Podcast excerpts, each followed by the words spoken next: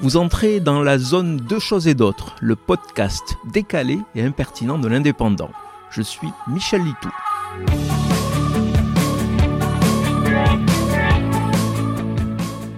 Il m'arrive certains jours d'écouter la matinale de France Culture présentée par Guillaume Erner.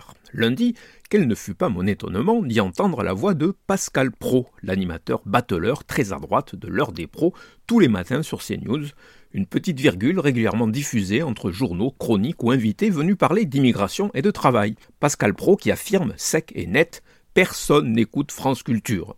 Une sentence définitive lancée en direct par cet animateur controversé décidément peu adepte de la mesure pour fustiger une nouvelle fois le service public de l'audiovisuel français. Dans le monde des médias, si enclin au clash, on aurait pu croire que les responsables de la radio culturelle se seraient offusqués, voire auraient tenté de porter l'affaire devant les tribunaux, car c'est un mensonge éhonté. France Culture est écoutée en moyenne par plus de 1,6 million de Français tous les jours, chiffre beaucoup plus élevé que celui des téléspectateurs de Pascal Pro. Mais, contrairement à la polémique stérile fond de commerce de Pascal Pro, la culture intelligente entraîne un net développement du sens de l'humour. Voilà pourquoi, durant toute une matinale, on a entendu le pauvre Pascal Pro répéter à l'envi son petit mensonge comme un gag répétitif qui n'en devenait que plus drôle au fil des heures. La double moralité de cette histoire, premièrement, tout n'est peut-être pas si mauvais chez Pascal Pro puisqu'il sait que France Culture existe, même si visiblement il ignore que nous sommes des milliers à l'écouter tous les jours.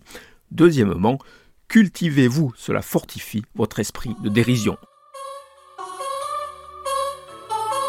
Vous venez d'écouter Deux choses et d'autres. Je suis Michel Litou. Si ce podcast vous a plu, retrouvez ma chronique tous les jours dans l'Indépendant. À demain!